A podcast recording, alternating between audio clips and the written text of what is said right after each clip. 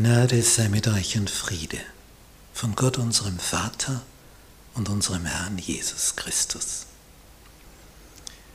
Wir studieren das prophetische Buch Daniel in der Bibel, Lektion 12, von Norden und Süden zum wunderbaren Land. Es ist das herausforderndste Kapitel des Buches Daniel, das wir nun betrachten, das Kapitel 11.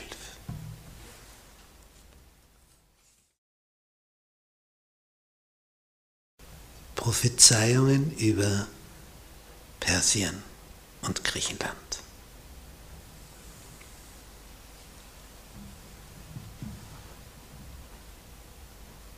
Christus selbst ist Daniel erschienen.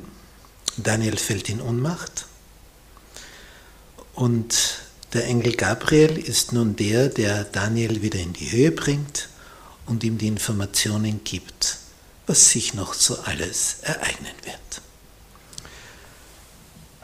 Nun der Anfang von Kapitel 11, der ist relativ einfach anhand eines Geschichtsbuches mitzuverfolgen. Und das Kapitel beginnt auch so, dass Gabriel sagt in Kapitel 11, Vers 2, nun will ich dir kundtun, was gewiss geschehen soll, siehe, es werden noch drei Könige in Persien aufstehen. Und der vierte, was mit dem passiert und was danach ist. Und das Königreich der Perser, wie wir es hier sehen, grün abgebildet, ging ja dann letztlich zugrunde durch die Griechen. Als erstes durch Alexander den Großen.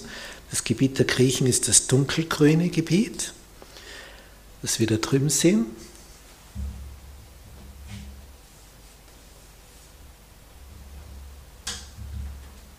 Und die roten Linien schildern, wie Alexander der Große von Westen nach Osten vordringend schließlich das Perserreich erobert hat bis zum Indus. Und das ist das heutige Pakistan. Was wir in den Versen danach finden, ist, dass nach Alexanders Tod, wo sein Reich auf vier Generäle aufgeteilt wurde, unter diesen Nachfolgedynastien Kämpfe entstanden sind. Aber jetzt einmal Persien und Griechenland. Was hier so mitgeteilt wird, ist also sehr kräftig, sehr klar, was da alles passieren wird, wie die Perser von den Griechen abgelöst werden und wie hier dieses Reich der Griechen danach in die vier Winde des Himmels zerteilt wird. Und das sehen wir auf den unteren Karten, auf den kleinen Karten abgebildet, den dicksten Happen, den größten Bereich bekamen hier die Seleukiden, braun,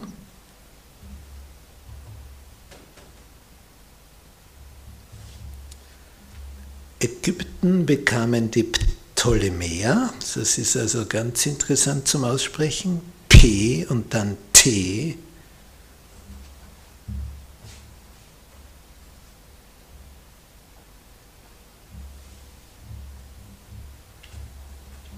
Und dann noch im Westen, das sehen wir bei den kleineren Farben, das Orange und das Grüne, die verloren sehr schnell an Bedeutung.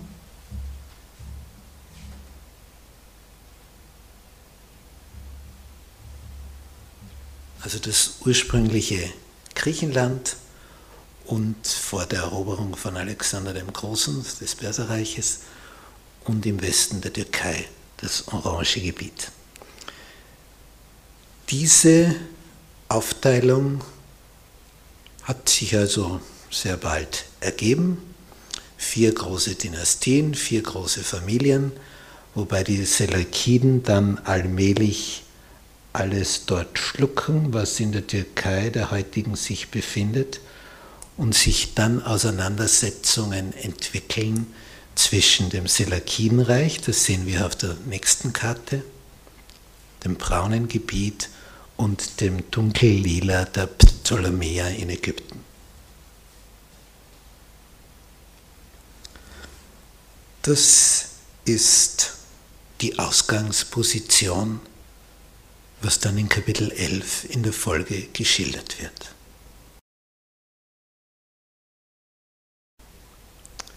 Prophezeiungen über Syrien und Ägypten. Syrien, das ist also das Reich der Seleukiden. Das umfasst, wenn wir das braune Gebiet anschauen, die heutigen Staaten Türkei, Iran, Irak, Syrien, Libanon, Israel. Also das sind heute viele, viele Staaten, mächtiges Gebilde und wird in der Folge dieses Gebiet als König des Nordens bezeichnet. Und da werden Feldzüge unternommen gegen den König des Südens, die Ptolemäer in Ägypten.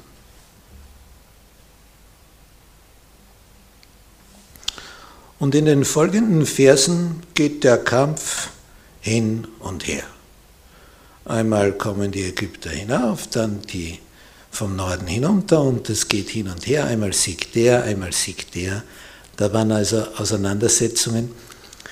Diese griechischen Dynastien haben sich also gegenseitig bekämpft. Es ist das so der normale Lauf in der Geschichte, Einheit herzustellen. Das ist eine Kunst. Sich zu zerstreiten und zu kämpfen, das hat noch jeder zu Wege gebracht. Das ist so das Normale, das Übliche. Und so wird es auch hier geschildert und wir lesen das in diesen Versen ab Vers 5. Einmal wird der mächtig, der im Süden, dann wieder der im Norden.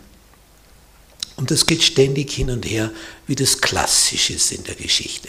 Land haben wir ja immer gleich viel, das vermehrt sich ja nicht auf unserem Planeten seit der Flut.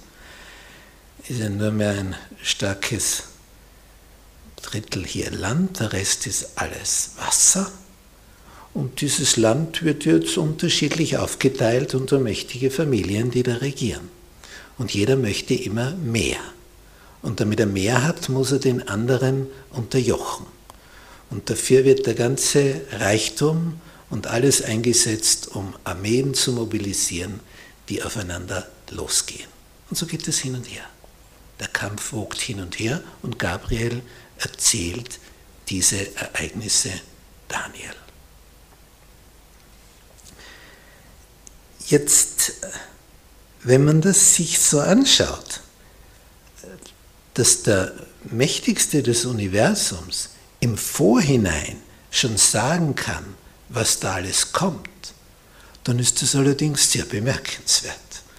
Denn heute kann man diese Ereignisse anhand von Geschichtsbüchern nachvollziehen und sieht, ah ja, dann kam der und dann kam der und die haben wieder gegeneinander gekämpft. Einmal war der im Norden mächtiger, dann der im Süden. Und das lässt sich direkt Zeile für Zeile nachverfolgen. Nur wie konnte man das im vorhinein verkündigen. Das hat Bibelkritiker dazu, diese Ereignisse dazu Anlass gegeben, dass manche gesagt haben, das wurde ja erst im Nachhinein aufgeschrieben und man hat so getan, als ob es im Vorhinein war. Die haben natürlich keine Ahnung vom Herrn der Geschichte und seit den Schriftrollen von Qumran, die man gefunden hat, ist diese Kritik etwas leiser geworden. Jedenfalls ist das Faszinierende daran, dass Gott der Herr der Geschichte ist und weiß, wie der Ablauf sein wird, dass einmal der mächtiger ist, dann der, aber im Endeffekt viel Lärm um nichts. Denn die Bewohner haben eben einmal diesen als Chef und einmal den als Chef, aber jeder reagiert gleich, wie schon Jesus gesagt hat, die Mächtigen dieser Erde halten die Bevölkerung nieder, saugen sie aus, aber so soll es unter euch nicht sein, sagt Jesus, sondern wer unter euch der Größte sein will, der soll der Diener aller sein. Das ist eine totale Umkehrung von allen Werten. Der Mächtigste, der Größte, der Diener aller. Ich meine, dramatischer kann man das ja nicht mehr formulieren. Und Jesus sagt, so wie ich das gemacht habe. Denn er ist der Mächtigste des Universums und kommt hierher und dient für alle. Das sei euer Ansatz, sagt Jesus. Aber wie geht's nun weiter?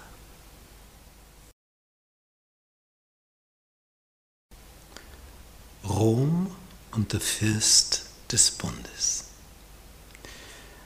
Wie schon aus den vorangegangenen Kapiteln die Reihenfolge der Abfolge der Weltmächte erfahren, dass also zuerst die Babylonier sind, dann kommen die Perser, dann die Griechen, dann die Römer, sind wir also jetzt bei Rom angelangt.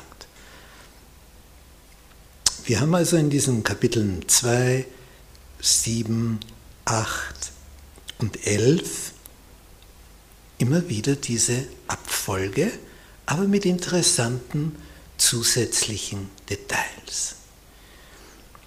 Hier kommt also dann Rom an die Macht, wie wir hier auf dieser historischen Landkarte sehen. Und mit Rom verschiebt sich die Macht aus dem Osten in den Westen. Bisher war die Westgrenze Griechenland Aber nunmehr geht die Westgrenze bis nach Spanien. Also wir kommen immer mehr von Asien nach Europa hinüber. Die Römer sind jetzt insofern bedeutend, denn während ihrer Herrschaft, eben um das Jahr Null herum unter Kaiser Augustus, wurde Jesus geboren. Da waren ja die Römer im Lande in Palästina. Hier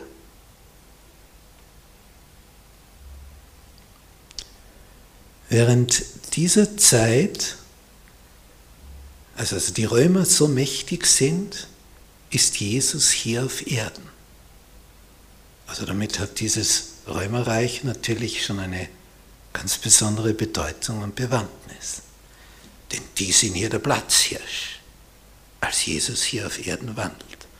Und es ist ja nicht von ungefähr, dass dann die Juden Jesus an Pontius Pilatus, den römischen Statthalter ausliefern, damit der das Todesurteil unterzeichnet, was der überhaupt nicht will. Denn er wirft einen Blick auf Jesus und merkt, das ist kein Terrorist, das ist kein Rebell, so ein angenehmes Antlitz hat er überhaupt noch nie gesehen.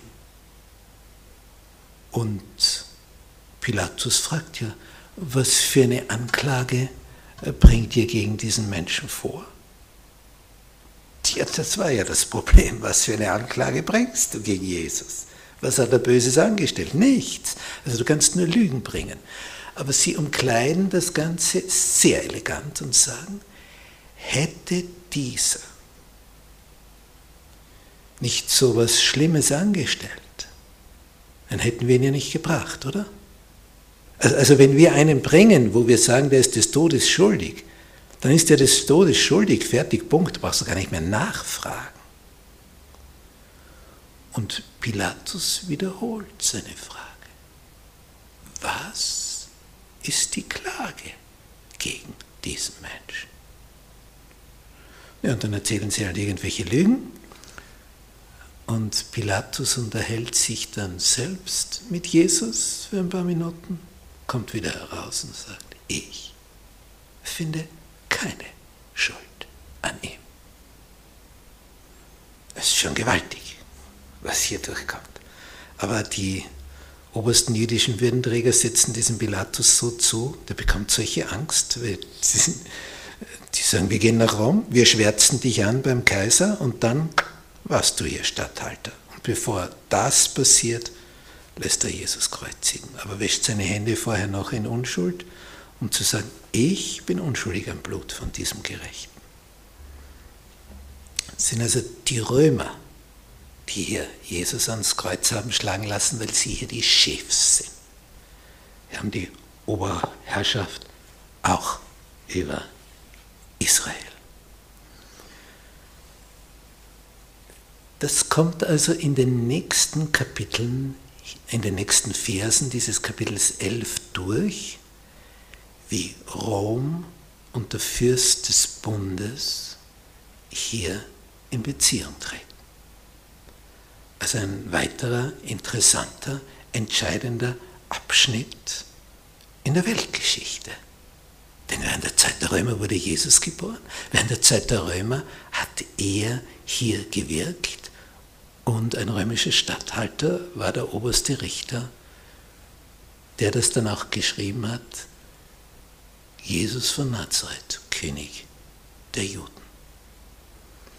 Was ihnen dann letztlich wieder nicht gepasst hat, aber wo dann Pilatus sagte, was ich geschrieben habe, habe ich geschrieben. König. Er hat ihn ja gefragt, Pilatus, Jesus, bist du ein König? Jesus sagt, du sagst es. Aber mein Reich ist nicht von dieser Welt. Das ist weit darüber hinaus. Das ist nämlich das ganze Universum. Die nächste Macht. Wenn wir in Erinnerung behalten, was in Kapitel 2 des Buches Daniel, in Kapitel 7, Kapitel 8 bereits dargelegt wurde an dieser Abfolge der Weltmächte, so haben wir eben hier in Kapitel 11 wieder die Parallele. Nach Rom folgt also die nächste Macht. Was kommt aus dem heidnischen politischen Rom hervor? Wir hatten in Daniel 7 schon die Andeutung von diesem Horn, das zehn Hörner die es vorher aus dem, die vorher da aus dem Drachen herauswachsen, dass drei dieser von den zehn Hörnern ausgerissen werden. Wir haben hier auf dieser Karte diese geschichtliche Entwicklung kurz abgerissen. Die Hunnen drängen um 375 von Asien kommend in Europa ein, treiben die Germanenstämme vor sich her und was den Germanen Jahrhunderte nicht gelungen ist, gelingt jetzt durch den Druck von den Hunnen, die die Germanen jagen, dass das Römerreich zerbröselt und Germanen auf römischem Boden Reiche errichten. Das sind die zehn Hörner. Die Hunnen, so wie gekommen, so zerronnen, ihr König stirbt, Attila, sie zerfleischen sich im Nachfolgekampf gegenseitig verschwinden. Aber die germanischen Nachfolgestaaten des Weströmischen Reiches, das da untergegangen ist, die sehen wir hier abgebildet, die Färbigen. Und auch auf dieser Karte hier.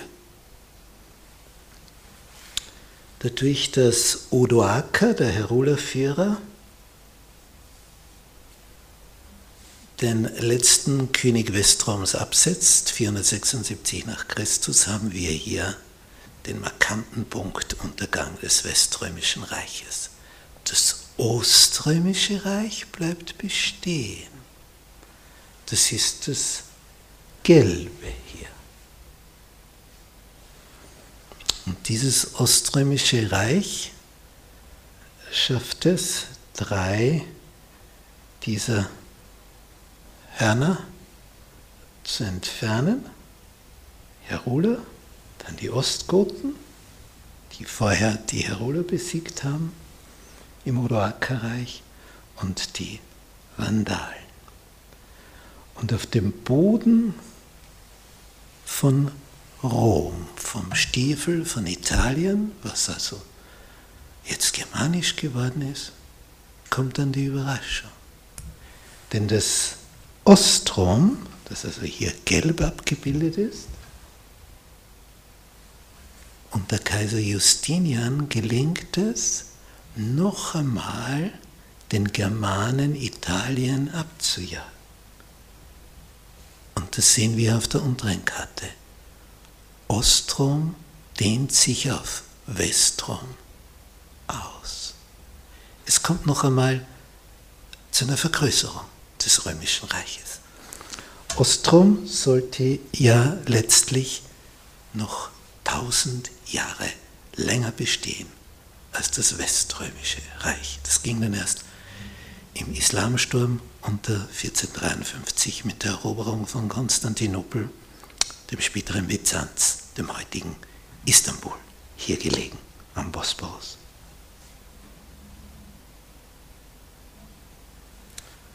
Das über tausend Jahre lang die Hauptstadt des Oströmischen Reiches war. Und das Besondere ist jetzt, dass während dieser Zeit des Kaisers Justinian, genau in dieser Phase, der Bischof von Rom vom oströmischen Kaiser etabliert wird als der Oberste der Christenheit, der Papa, der Heilige Vater. Ein oströmischer Kaiser erhöht den Bischof von Rom zum Chef über alle. Und mit der Vernichtung dieser Germanenreiche, der Ostgoten und der Vandalen, wurde das möglich. 533 kam der Erlass von Justinian und 538 war das dann perfekt, als die Oströmer hier das westliche Rom, Italien wieder im Griff hatten. Aber es war nur für kurze Zeit, aber es genügte, dass sich hier das Papsttum etablieren konnte. Und das ist laut unserer Überschrift die nächste Macht. Und die legt sich jetzt mit dem Gott des Himmels an. Sie etabliert jetzt eine religiöse Ausdehnung von politischem.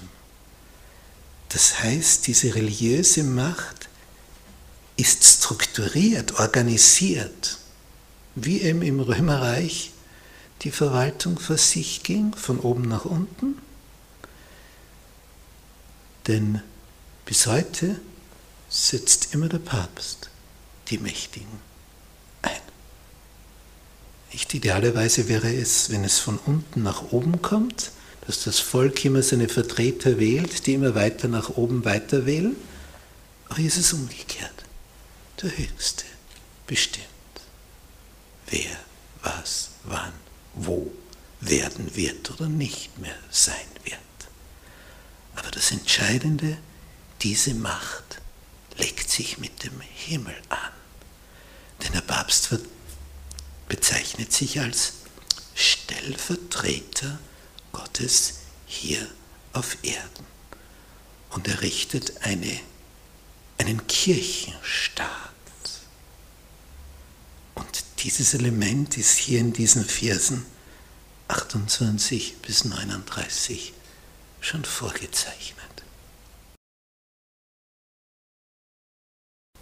Letzte Ereignisse.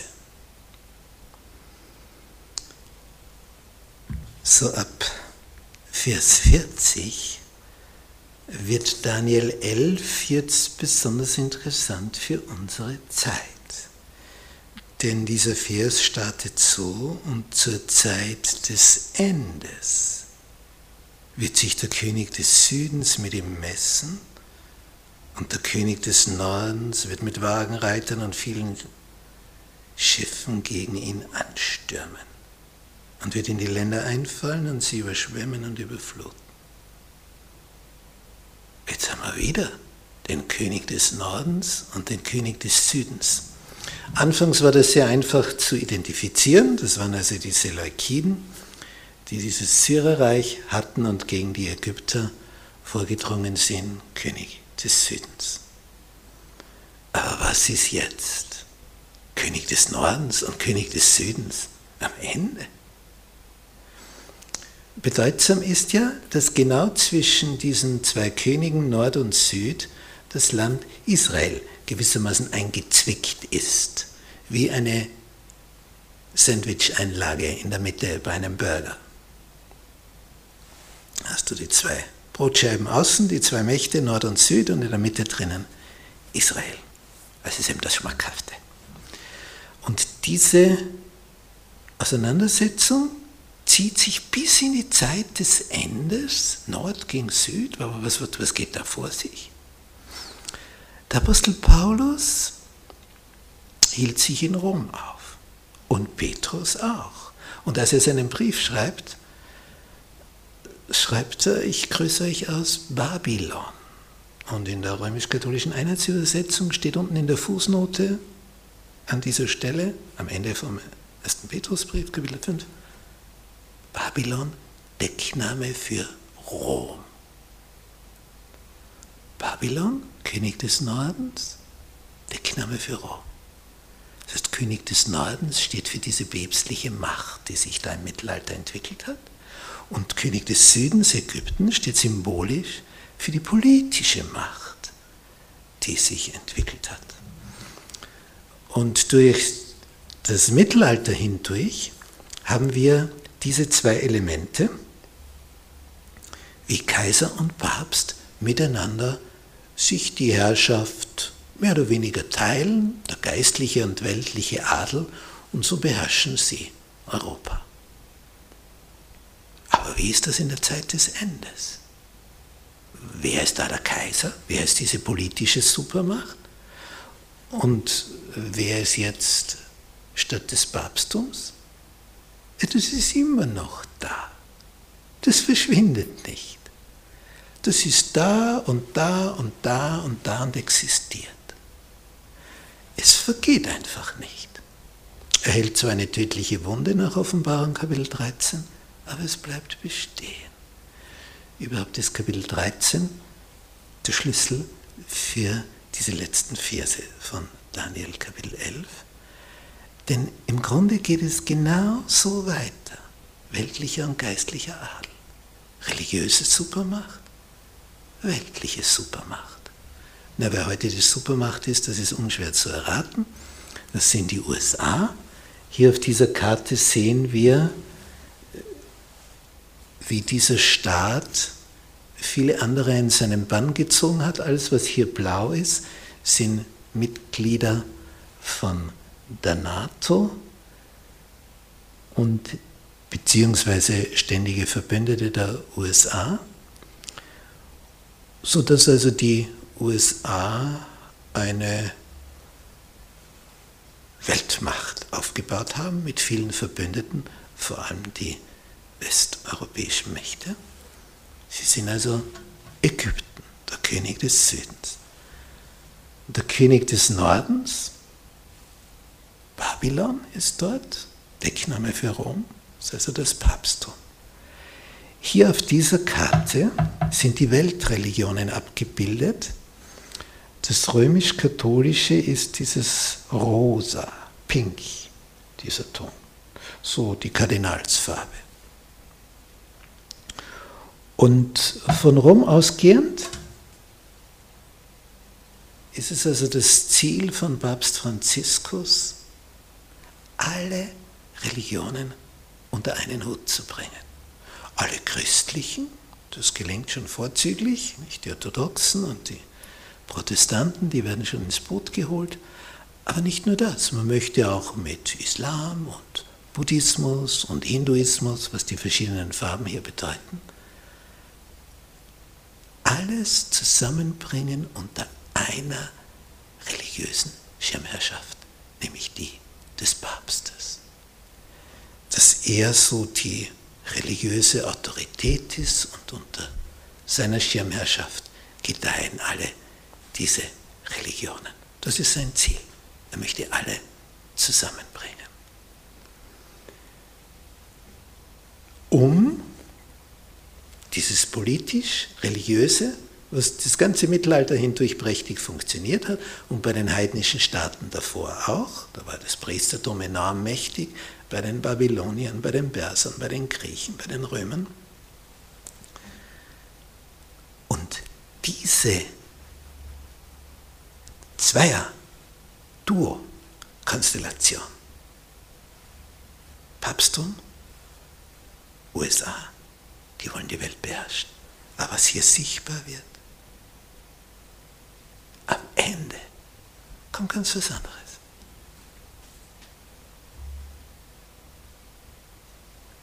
So wie es in Offenbarung Kapitel 19 beschrieben ist. Und eine Reiterarmee war damals das stärkste, gefährlichste, was eine Armee aufbieten konnte. Die, sind auf Pferden und brrr, die brausen da daher. Wie heute eine Panzerarmee oder ein Flugzeuggeschwader. Und unter diesem Bild hat Johannes gesehen, wie das Heer des Himmels kommt. Mit Christus. An der Spitze. Und was wir schon in Daniel Kapitel 2 hatten, Kapitel 7, Kapitel 8, jetzt auch in Kapitel 11, diese Weltmächte, die sich da etablieren und die weltliche Supermacht und die religiöse Supermacht, die am Ende die Welt beherrschen wollen, alles vergeht letztlich, wenn er. Die Wiederkunft Jesu erledigt alles. So wie schon in Kapitel 2, wo der Stein kommt und alles zerbröselt.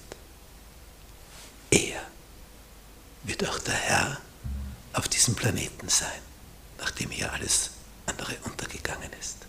Was für eine Perspektive, wenn man auf seiner Seite steht.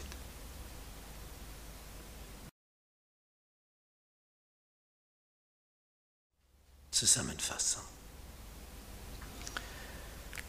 Nun, dieses herausfordernde Kapitel 11 hat sehr präzise historische Angaben und zeitweise wird es dann etwas verschwommener, aber der Fürst des Bundes taucht dann auf, wie wir ihn hier in Vers 20 haben, vom herrlichen Land bis hin vom, zum Vers 22. Und da wird dann schon deutlich, ah, da geht es um mehr. Der Fürst des Bundes, das herrliche Land. Ah, da geht es schon um Israel. Und später geht es dann um den heiligen Bund und er wird das tägliche abschaffen und ein Gräuelbild der Verwüstung aufstellen. Und Jesus hat in seiner großen Endzeitrede in Matthäus Kapitel 24 genau auf diesen Begriff hingewiesen. Gräuelbild der Verwüstung. Und Jesus sagt, wer davon hört, liest, wovon der Prophet Daniel sagt, Jesus geht also in seiner Endzeitrede in Matthäus 24 auf den Propheten Daniel ein, auf diesen Begriff Gräuelbild der Verwüstung. Darüber werden wir dann im nächsten Teil noch etwas mehr hören, im Kapitel 12, was es damit auf sich hat. Durch die Etablierung des Papsttums wurde das Opfer Christi am Kreuz entwertet. Denn beim Messopfer wird aufgrund dieser Transsubstantiationslehre, die Substanz verwandelt sich aus Wein und Brot, wird der Leib und das Blut Jesu und er wird wieder geopfert und wieder geopfert und wieder geopfert bei jeder Messe. Und das Papsttum hat sich so etabliert und gesagt, wir führen hier die Schuldvergebung durch. Wir haben das auf Erden geholt.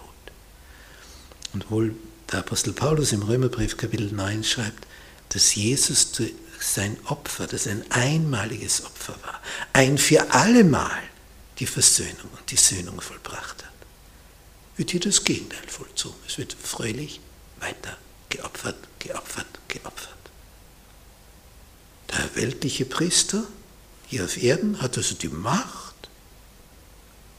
einen Alkohol, Wein, im Blut Jesu zu verwandeln.